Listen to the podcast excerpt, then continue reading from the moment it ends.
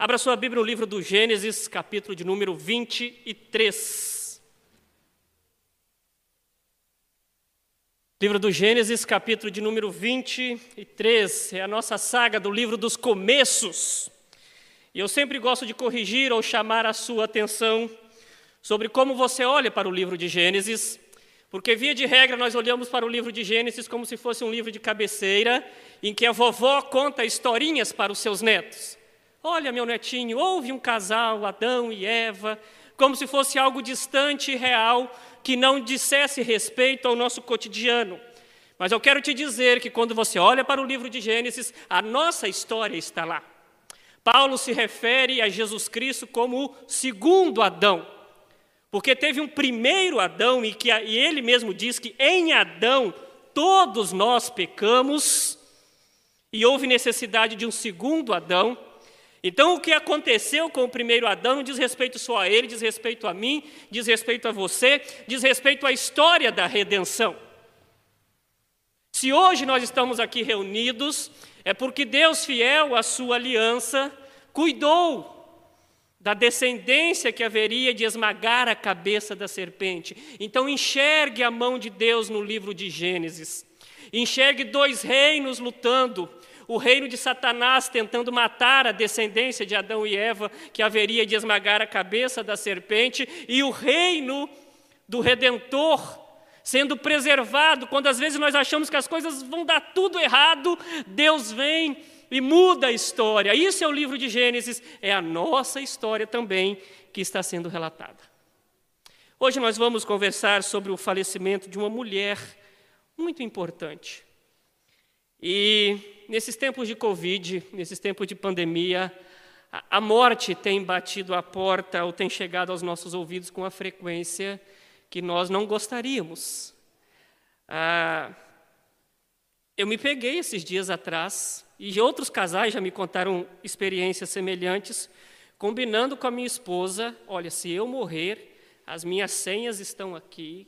Que não riam, nós estávamos conversando sério, conversando seríssimo, porque bateu a porta. Pessoas da minha idade faleceram em questão de semanas. E outros casais falaram aquilo que era piada, né? A gente sempre disse em tom de piada, né? Ó, oh, mulher, se eu morrer, agora ficou sério. E no meu caso, pior ainda, porque ela está vacinada e eu não. Mas vamos que vamos. A morte bate a porta. A morte bate a porta e bateu a porta de Abraão. Abraão se vê no texto que nós vamos ler, viúvo, com um filho, idoso, e morre uma mulher extremamente importante na história da redenção. Uma mulher cujo nome inicial era princesa, o que provavelmente aponta para a sua origem nobre, e que renunciou a essa nobreza para virar, abre aspas, aí, uma andarilha com o seu marido, e que teve o nome alterado para de princesa para mãe de muitas nações. Uma mulher que tinha caminhado com Abrão de uma forma formidável. Tinha sido nômade com Abraão, peregrino na terra.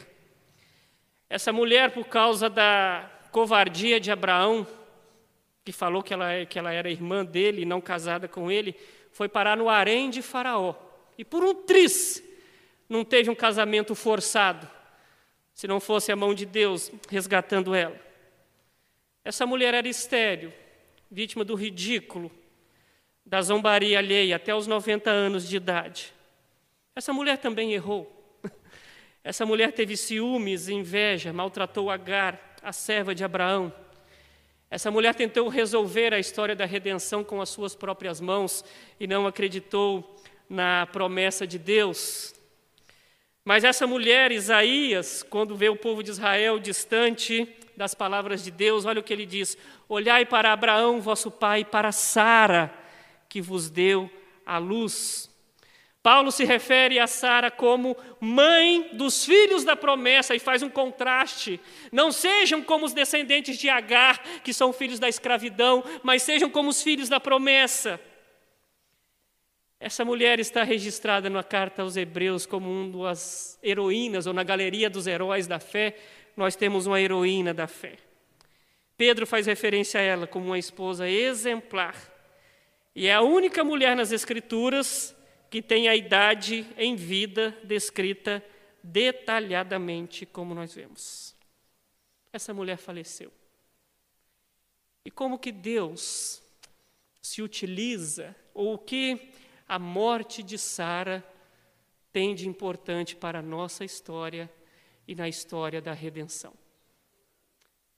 Nós herdamos uma sepultura, não uma sepultura física de Sara, mas a sepultura de Sara trouxe a nós uma herança muito grande, e eu quero que você observe a partir de agora o texto bíblico, do versículo 1 até o versículo 20, do capítulo 23 do livro de Gênesis. Não é só a história de Sara, é a nossa história também. Tendo Sara vivido 127 anos, morreu em Kiriat Arba, que é Hebron, na terra de Canaã. Veio Abraão lamentar Sara e chorar por ela.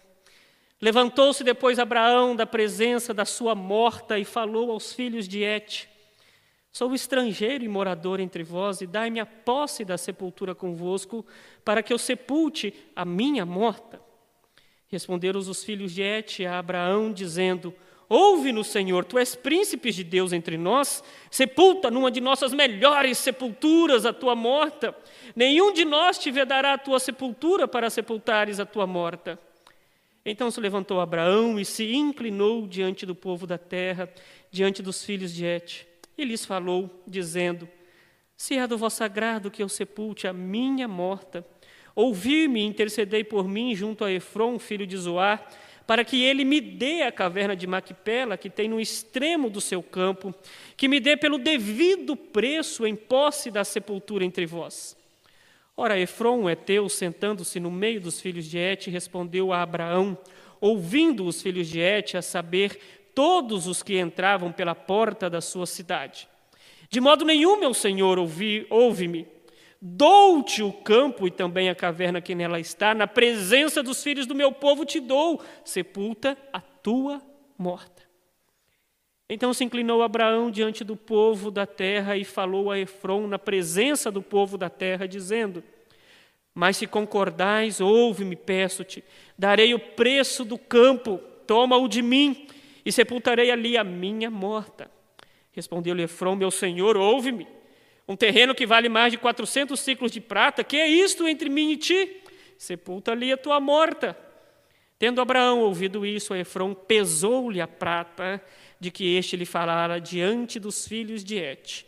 400 ciclos de prata, moeda corrente entre os mercadores. Assim o campo de Efron, que estava em Maquipela, fronteiro a Manre, o campo, a caverna e todo o arvoredo que nele havia, e todo o limite ao redor, se confirmaram com posse a Abraão na presença dos filhos de Et, de todos os que entravam pela porta da sua cidade.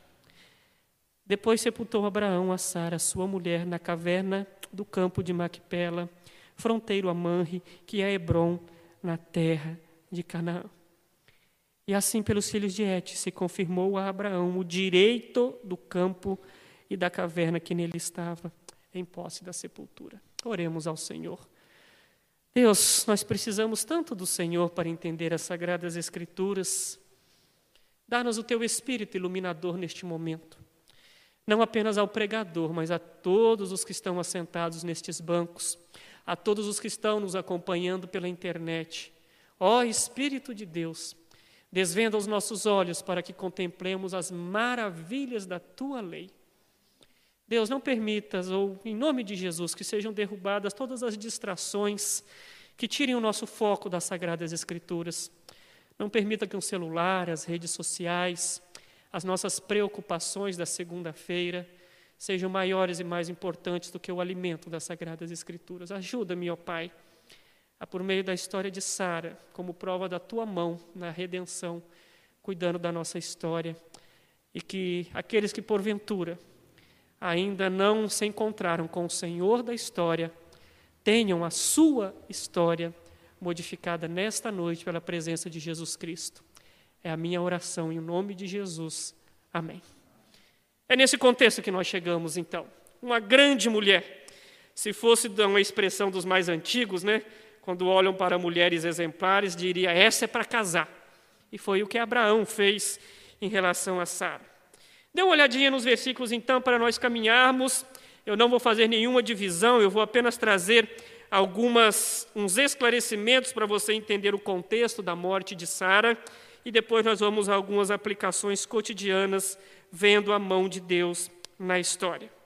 Ano quando você olha então os versículos 1 e 2, o tempo que Sara viveu e o registro exato da idade dela já mostra a preocupação divina. Como eu já disse, essa é a única mulher que tem a idade exata registrada nas Sagradas Escrituras. O versículo 2 diz onde ela morreu, em Kiriat Arba, que é Hebron, na terra de Canaã, veio Abraão lamentar Sara e chorar por ela. Os versículos 2 e 3, levantou-se, pois, Abraão da presença de sua morta e falou aos filhos de Ate. Os versículos 1 e 2 trazem algumas coisas interessantes. Primeiro, a reação de Abraão em relação à morte de Sara. Os estudiosos dizem que é o uso dessa expressão lamentar e chorar que você tem aí, não implica que é apenas um choro de velório, mas é o lamento do judeu, de forma que ele colocava terra na cabeça, usava pano de saco e clamava durante um período a perda da sua esposa. Lição para nós, não apenas olhando para Abraão, mas olhando para todas as Sagradas Escrituras. Houve um tempo em que erroneamente as pessoas tentavam consolar os outros no velório. Chora não, ela está com Deus, ou qualquer coisa do tipo, como se o nosso choro fosse expressão de uma fraqueza na fé, como se nosso choro fosse expressão de crentes que não confiavam na esperança futura. Mas a Escritura nos dá todo o direito de chorar. O versículo que as crianças adoram dizer, né? Jesus chorou. E a Bíblia diz que em tudo ele tornou-se semelhante a nós. E o em tudo não é apenas nas nossas alegrias, mas ele tornou-se semelhante a nós nas nossas tristezas, nas nossas perdas, nas nossas lágrimas que rolam. De forma que não há nada de errado numa expressão de tristeza, de clamor, de lamento pela perda daqueles que estão conosco. É claro que o nosso choro ele é suplantado pela alegria da esperança futura. E esta é a nossa diferença. Aqueles que não têm alegria da esperança futura não choram, se desesperam, porque a existência acaba ali. Você vira nitrogênio, hidrogênio, oxigênio e carbono. Só isso. Triste para a vida de, por exemplo, Richard Dawkins, que diz que Deus é um delírio e a vida é determinada única e exclusivamente pelo DNA, o gene egoísta ele tem sequer o direito, para ser coerente com a teoria dele, de chorar diante do velório daqueles que estão ao redor dele. Então preste atenção, então, que o choro de Abraão é intenso, é forte, é um lamento. Segunda coisa que eu quero chamar a sua atenção é que eles estão na terra de Canaã, mas não são donos da terra de Canaã. Numa comparação contemporânea, é como se fossem ciganos com a concessão dos proprietários da terra para eles poderem peregrinar ali onde eles estão. Então preste atenção no versículo 4 agora: sou estrangeiro e morador entre vós, dai-me a posse da sepultura para convosco. Agora preste atenção, qual era a promessa de Deus para no capítulo 17 de Gênesis, versículo 8? Dar-te-ei a tua descendência, a terra de tuas peregrinações, toda a terra de Canaã, em possessão perpétua. A promessa ainda não havia se cumprido. Talvez você olhe, olha, Abraão já está em Canaã, as coisas estão bem, não estão concretizadas ainda. Abraão não é dono de nada aqui. Abraão está peregrino ainda sem posse da terra que Deus tinha prometido. A única posse que ele vislumbrava era a promessa de Deus, uma hora vai se concretizar, mas ainda não tinha se concretizado. E esse pedido de Abraão, então, porque dai-me, e aí você fala que eles responderam a ele: Senhor, tu és príncipe de Deus entre nós, versículo 6.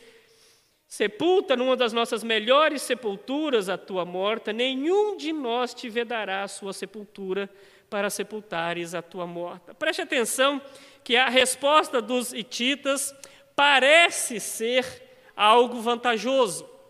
Mas aqui não era uma escritura de propriedade da, da sepultura.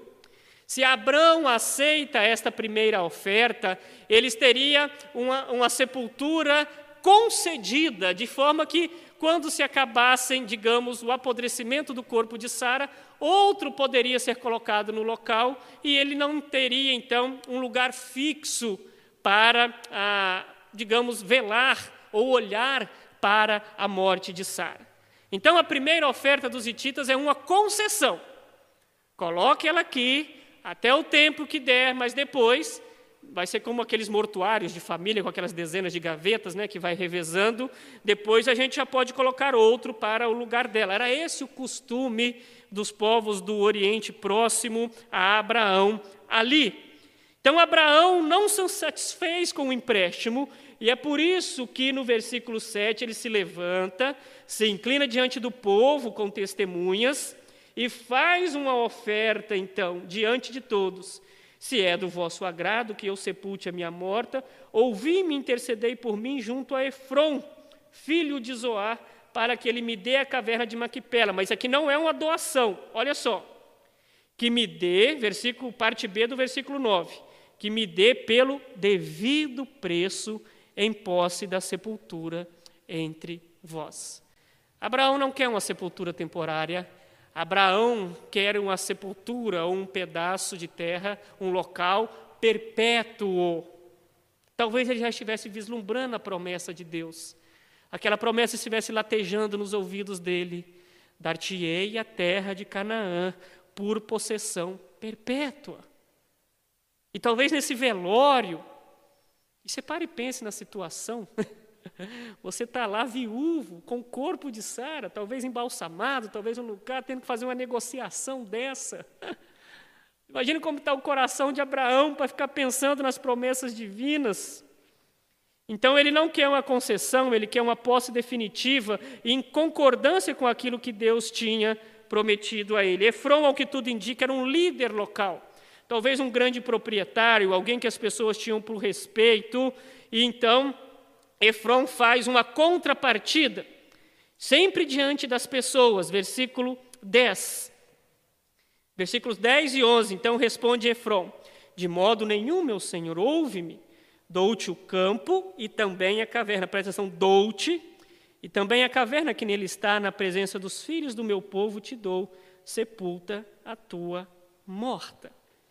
Novamente, parece que Efron fez uma oferta muito sadia, mas ele não entendeu as intenções de Abraão. E aí Abraão se inclina diante do povo e fala diante dele, e falou a Efron na presença do povo: Mas se concordas, ouve-me, peço-te, darei o preço do campo. Presta atenção que aqui a oferta de Abraão já se estende mais a pagar. Ele quer a sepultura, que é uma caverna, e o campo ao redor dela.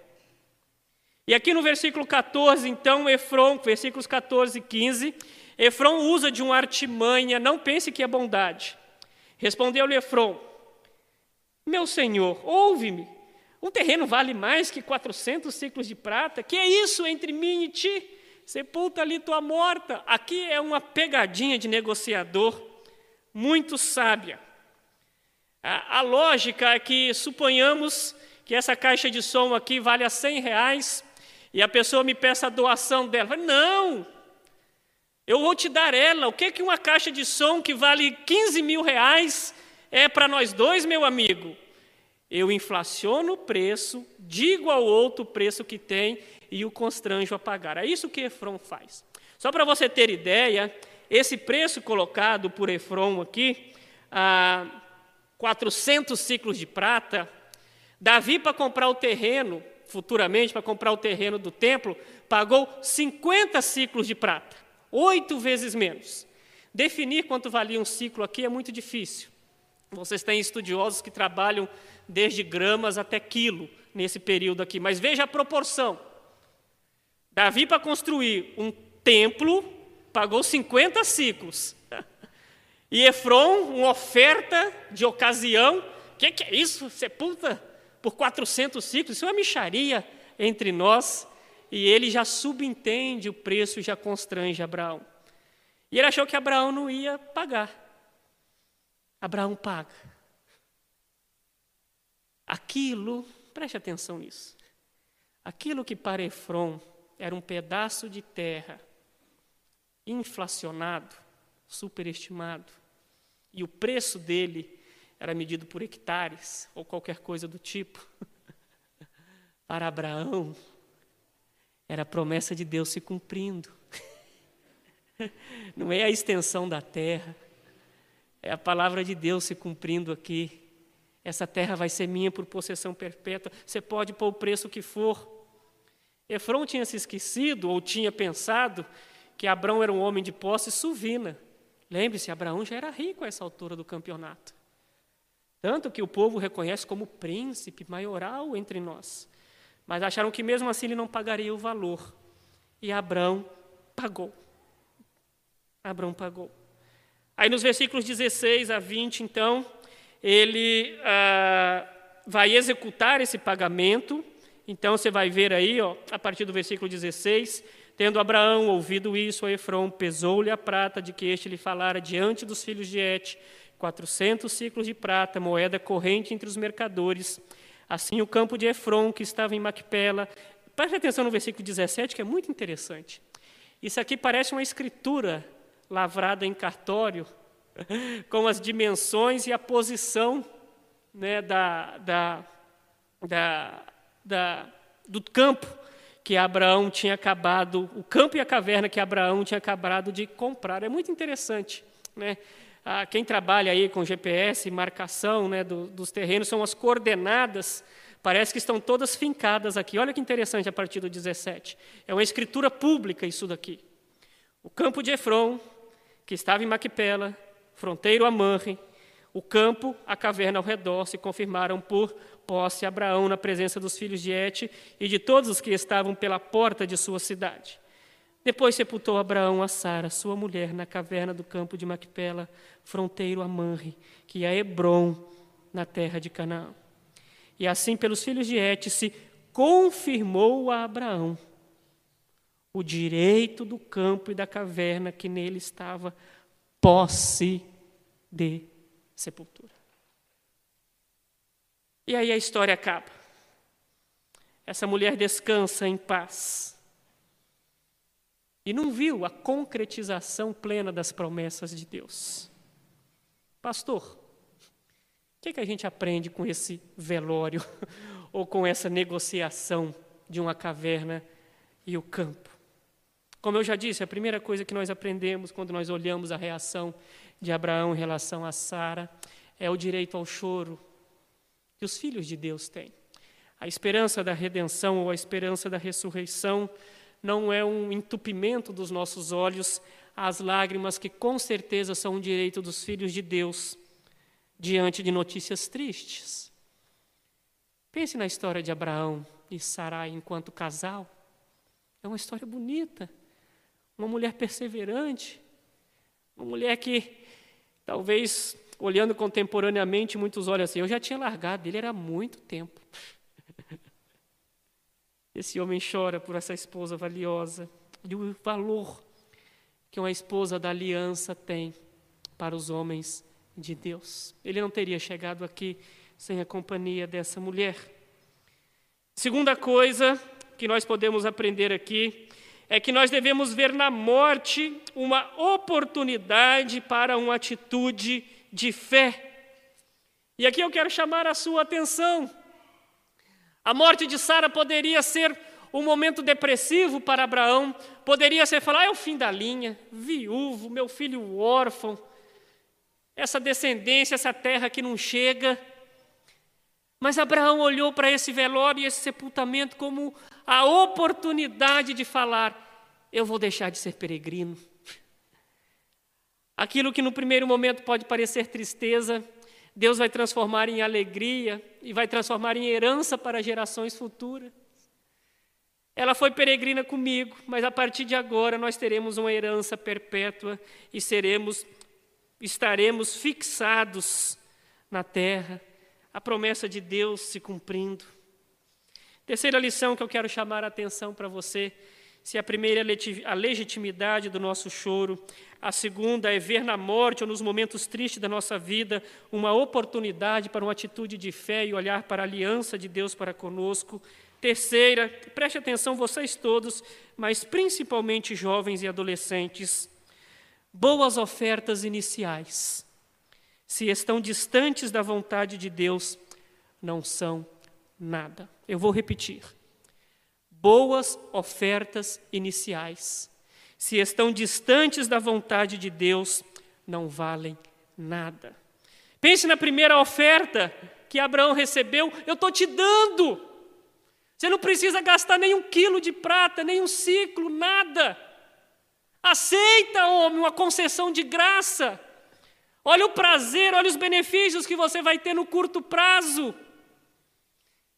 Se Abraão olhasse apenas para as benesses das ofertas iniciais, nós não estaríamos aqui recebendo o Evangelho ou ouvir a palavra de Deus. Não se esqueça, Jesus Cristo na genealogia, na genealogia em Mateus é filho de Abraão. O evangelho que primeiramente foi pregado a Abraão chegou a nós. Se esse homem fosse egoísta, se esse homem olhasse apenas para aquilo que reluz a curto prazo, olha que oportunidade de economizar não vou gastar nada, sepulta essa mulher e vida que segue. Talvez eu me case com algumas daqui mesmo. Talvez nós olhamos humanamente falando. Meus queridos irmãos e principalmente jovens e adolescentes, cuidado, pais em relação a seus filhos. O mundo oferece a nossos filhos coisas lindas e maravilhosas. Todos nós, por exemplo, queremos que nossos filhos estudem em universidade cinco estrelas, classificação A, a melhor disso ou daquilo. Nos preocupamos em formar excelentes engenheiros, médicos, pedagogos, sociólogos, mas não nos preocupamos com a alma dos nossos filhos. E as cinco estrelas reluzentes da universidade talvez sejam ciladas diabólicas para tirar os nossos filhos da fé. Homens e mulheres, olhem para os seus casamentos, seus pretendentes, aqueles com quem vocês creem os olhos. Se vocês olham para os seus relacionamentos apenas com critérios mundanos, mulheres e homens que olham apenas para as posses dos seus cônjuges ou namorados, né, futuros cônjuges, vislumbrando casamentos, namorados com posses, namoradas com posses, cuidado. A nossa união com aqueles que não fazem parte da aliança. O vestido de 5, 10, 15, 20 mil reais pode ser inundado de lágrimas futuramente, por causa da desobediência e do benefício no curto prazo bom desastroso a longo prazo. Homens, as formas lindas aos olhos a início, elas vão passar e depois vocês verão seus filhos sendo criados longe da aliança, se misturando com pessoas que não nasceram na fé, passando as situações familiares mais constrangedoras possíveis porque olharam como os homens olham e não olharam como Abraão olhou. Eu não quero benefício de curto prazo, eu quero benefício de longo prazo. Eu quero abençoar a minha descendência. E para abençoar a minha descendência, eu não posso ser peregrino nessa terra. Eu tenho que ser fixo, eu tenho que abrir mão da doação, eu tenho que comprar, eu tenho que me sacrificar, eu tenho que abrir mão daquilo que eu tenho em benefício daqueles que estão distantes, aqueles que virão depois de mim. Quarta lição: aquilo que pode ser um grande prejuízo no curto prazo torna-se bênção enorme a longo prazo, pegando o gancho naquilo que eu já disse. Abraão compra isso por um preço inflacionado, muitos chamando eles de burro, talvez tolo. Efron talvez estivesse rindo dele, mas é nessa sepultura, é nessa terra que posteriormente, não apenas Sara, Isaac, Jacó, Rebeca, Lia e muito mais para frente José, o príncipe do Egito, fez questão de ser sepultado. Abraão sequer viu isso, mas ele estava comprando bênção para toda uma geração futura, que viria as doze tribos de Israel e teriam a sua terra por herança perpétua. Nós, pais, Quando nos sacrificamos por trazer nossos filhos à igreja, compramos brigas de curto prazo. Crente, você como abre mão de um domingo à noite, de um domingo de manhã, muito melhor dormir mais. Você está plantando sementes para a posteridade, cuidando de gerações. Mães, pais, nós não cuidamos apenas dos nossos filhos. Quando somos zelosos e olhamos como Deus vê, nós estamos cuidando de netos, bisnetos, toda uma geração futura. Preste atenção nisso. Os nossos valores são diferentes dos valores mundanos. Quinta lição que eu quero trazer à tona para você: as promessas de Deus nunca deixam de se cumprir. E nós somos chamados a andar por fé, crendo naquilo que Deus disse. Abraão, com esse pequeno pedaço de terra, vislumbrou o cumprimento de uma promessa futura. Josué que vai dizer isso no capítulo 21. Olha que bonito.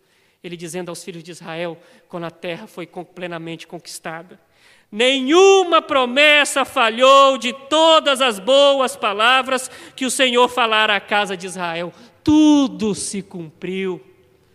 Olha que coisa linda. Mas só que foi Josué, lá na frente. Abraão vislumbrou isso daí. Agora olha para a sua vida.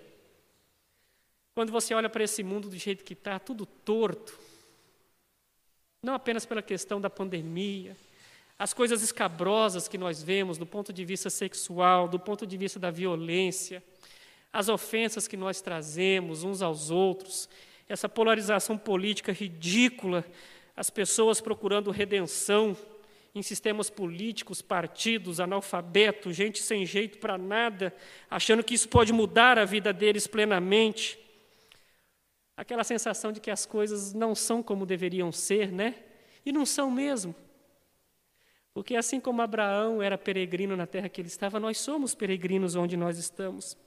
Pedro, quando se refere aos crentes que sofrem nas suas cartas, diz: Exorto-vos, amados, como a peregrinos e forasteiros. E assim como Abraão, nós temos a aspiração de uma terra, não a terra física, mas uma terra espiritual que Cristo conquistou para nós. Bem-aventurados os mansos, porque herdarão a terra. Nós não olhamos para uma Jerusalém terrena, olhamos para uma Jerusalém celestial. E essa promessa foi cumprida em Cristo Jesus, que já conquistou para nós. E nós vivemos na expectativa de novos céus e nova terra, quando a segunda vinda de Cristo, em que Ele, cumprindo aquilo que Ele disse: Não vos deixarei órfãos, vou preparar-vos lugar. Voltarei para junto de vós, e comigo vocês habitarão na nova terra e nos novos céus eternamente. Somos peregrinos, o nosso coração dói, perdemos pessoas queridas, somos doentes, nos ofendemos, somos ofendidos, convivemos com doenças crônicas que tentam e não, não nos abandonar, vemos injustiças, conflitos que nos cansam, mas isso não é uma desculpa para sermos alienados, mas nós temos que saber que a nossa jornada e aquilo que nós fazemos não se acaba aqui. Cristo, cumprimento da promessa de Deus, o filho de Abraão, foi para junto do Pai, está preparando a terra, há de vir e enxugará dos nossos olhos toda lágrimas e nós teremos uma habitação fixa.